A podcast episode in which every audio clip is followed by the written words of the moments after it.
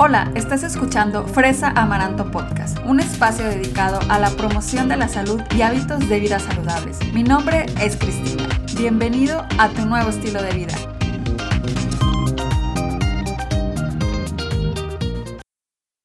Bienvenidos a Fresa Amaranto Podcast, ya en el episodio número 76 y feliz, feliz de estar aquí contigo como siempre, todos los jueves. Pues hoy vamos a estar platicando sobre los cereales de caja y es que te ha pasado que vas al súper y te encuentras con miles de opciones de cereal de caja y no sabes cuál llevarte. Pues quiero decirte que no estás sola. Es súper común tener esta duda de decir, ok, o sea, veo como 15, 20 opciones porque realmente eso, eso es lo que hay y no sé cuál escoger. Todas te dicen así de que alto en fibra, alto en esto, bajo en esto, entonces sí es como muy confuso querer escoger un cereal de caja. Y pues como te decía, hay como varias clasificaciones. Están los que eh, están enfocados como para los niños, ya que tienen pues dibujos animados en lo que es en el frente de la caja.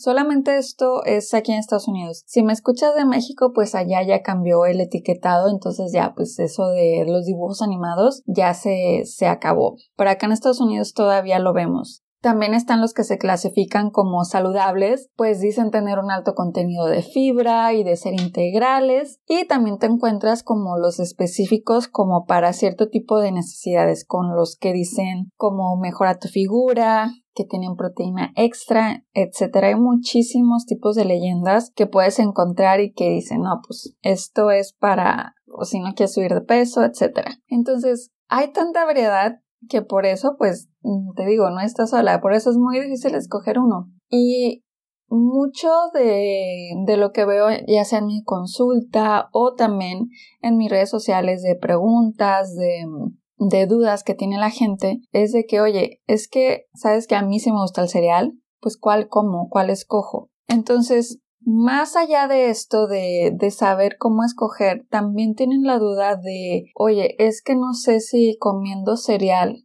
me voy a estar nutriendo también, porque muchas veces se utiliza como de desayuno o de cena, entonces también como que se pone esto en duda de que si realmente si consumes cereal, pues es de que está aportando algo a tu salud, a la salud de tu familia, o de plano es de que dices, ¿sabes qué? O, debería evitarlos, pero está como esta duda, esta continua como debate entre los cereales y que realmente y finalmente también por eso no sabes cuál llevarte. Y es que, al menos en México, una de las principales razones por las que se quiso cambiar el etiquetado es porque varios de esos etiquetados, especialmente en el de los niños, como te decía, que tienen dibujos animados o tenían, pues eso como, como que motivaba a los niños a crear como una relación con el dibujo animado y decir, no, pues yo quiero este o quiero parecerme eh, a tal o cual personaje animado. Y pues eso podría contribuir a al desarrollo o al aumento de la epidemia de obesidad en México. Entonces, por esa y por otras razones fue que se cambió el etiquetado, pero pues es una razón muy importante y también por la cual la gente igual se sigue confundiendo. ¿Será bueno o no será bueno llevarme un cereal de desayuno o llevármelo para cenar, ¿no? En Estados Unidos pues tampoco nos quedamos atrás con este rollo de, de los números de obesidad y de sobrepeso, porque también existen y existen en grandes cantidades tanto en niños como adultos. Entonces, ¿qué hago? ¿Cuál cereal compro? Porque como te digo, tampoco se trata de restringirnos y de decir, no, pues ya no, no voy a comer. Si realmente eres una persona que, pues, que le gusta el cereal, pues por lo menos saber cómo le vas a hacer para escoger el que es más adecuado y el que va a beneficiar más a ti y a tu familia. Entonces, primero que nada, cuando vayas a comprar un cereales, fijarte y leer la etiqueta nutrimental y los ingredientes. Acuérdate, esto lo he dicho mucho, mucho en mis episodios, tú tienes el control como consumidor.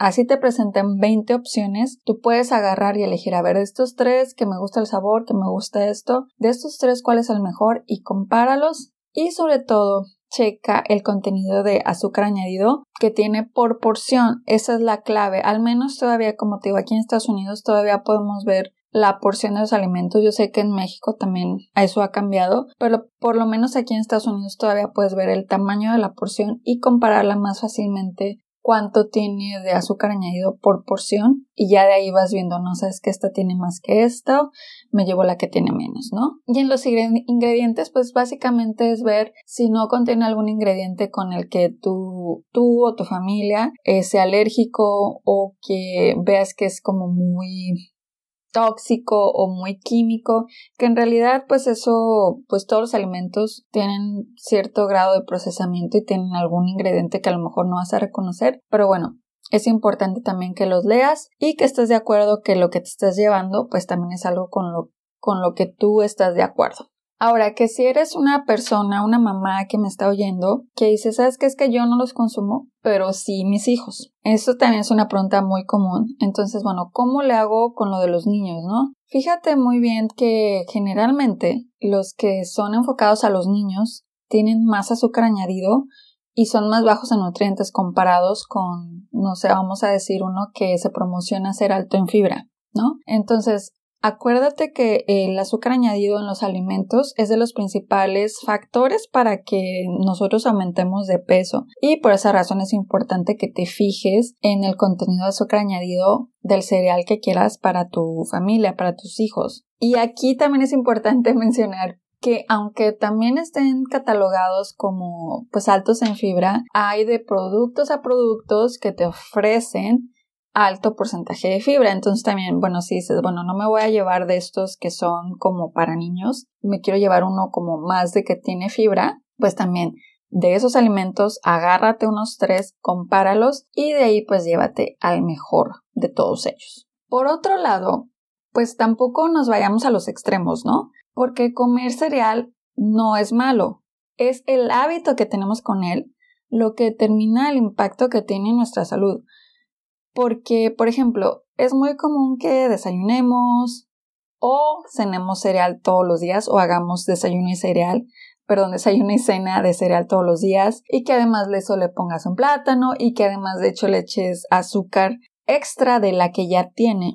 Entonces, también pasa que comemos más de la porción que necesitamos. Entonces, todo esto que te acabo de decir son hábitos que tenemos al momento de consumir el cereal. Entonces, cuando decimos, no, pues es que comer cereal de caja puede ser que no sea tan benéfico para tu salud, es porque también se refiere a todo lo que engloba cuando tú consumes cereal. Y te digo porque yo solía comer de niña eh, también cereal de caja con plátano y con azúcar extra. Y yo sé que el plátano pues es un azúcar natural que no tiene tanto eh, que no es tan dañino, vamos a decirlo así, como el azúcar de mesa. Entonces, ahí es donde tú puedes empezar a valorar, ok, es que no les gusta que, que sea de fibra porque sea de feo. Bueno, ponles el plátano, pero no le eches azúcar, ¿sí? Entonces ahí es donde uno empieza a manipular estos hábitos que tenemos para hacerlo lo más beneficioso para nosotros y para nuestra salud. Entonces, en conclusión, si eres una persona que no puede vivir sin cereal en tu vida, pues no te preocupes. La verdad, aquí no estamos juzgando a nadie. Lo que sí es importante que tomes en cuenta es que puedes encontrar buenas opciones de cereal de caja en el súper. Solamente hay que saber buscarle. O te vas a tomar tu tiempo, pero una vez que encuentres ese cereal que funciona para ti, ya no lo dejes ir. Por el contrario, si eres una persona que no tiene idea de qué desayunar y crees que el cereal es lo único que se te viene a la mente que dices, pues sabes que es que es rápido, es fácil y nada más lo agarro y ya no, ahí está. Si ese es tu caso, entonces ahí te recomiendo incluir recetas con avena o licuados que tengan frutas, que tengan ciertos vegetales, que tengan avena para que sea más balanceado. Y estos también son rápidos y facilísimos de hacer. Y tanto la avena como los licuados Ambas opciones te aportan grandes beneficios a tu salud. Entonces, recuerda, el poder está en tus manos. Tú decides qué hacer con los alimentos y saber cómo los implementas en tu día a día. Eso fue todo por el día de hoy. Muchísimas gracias por haber estado aquí conmigo. Te recuerdo seguirme en mis redes sociales. Estoy como Fresa Amaranto. Acuérdate, una sola palabra. En Pinterest, en TikTok, en Facebook, en Instagram. Por todos lados, la verdad. ¿Te gustaría escuchar un tema en específico? Déjamelo saber en alguna de mis redes. Me encantaría saber de ti Y si te gustó este episodio, compártelo, compártelo con tus familiares, con tus amigos, porque así ayudas a crecer al podcast y a que esta información le llegue a más gente. Muchísimas gracias, nos vemos, hasta la próxima.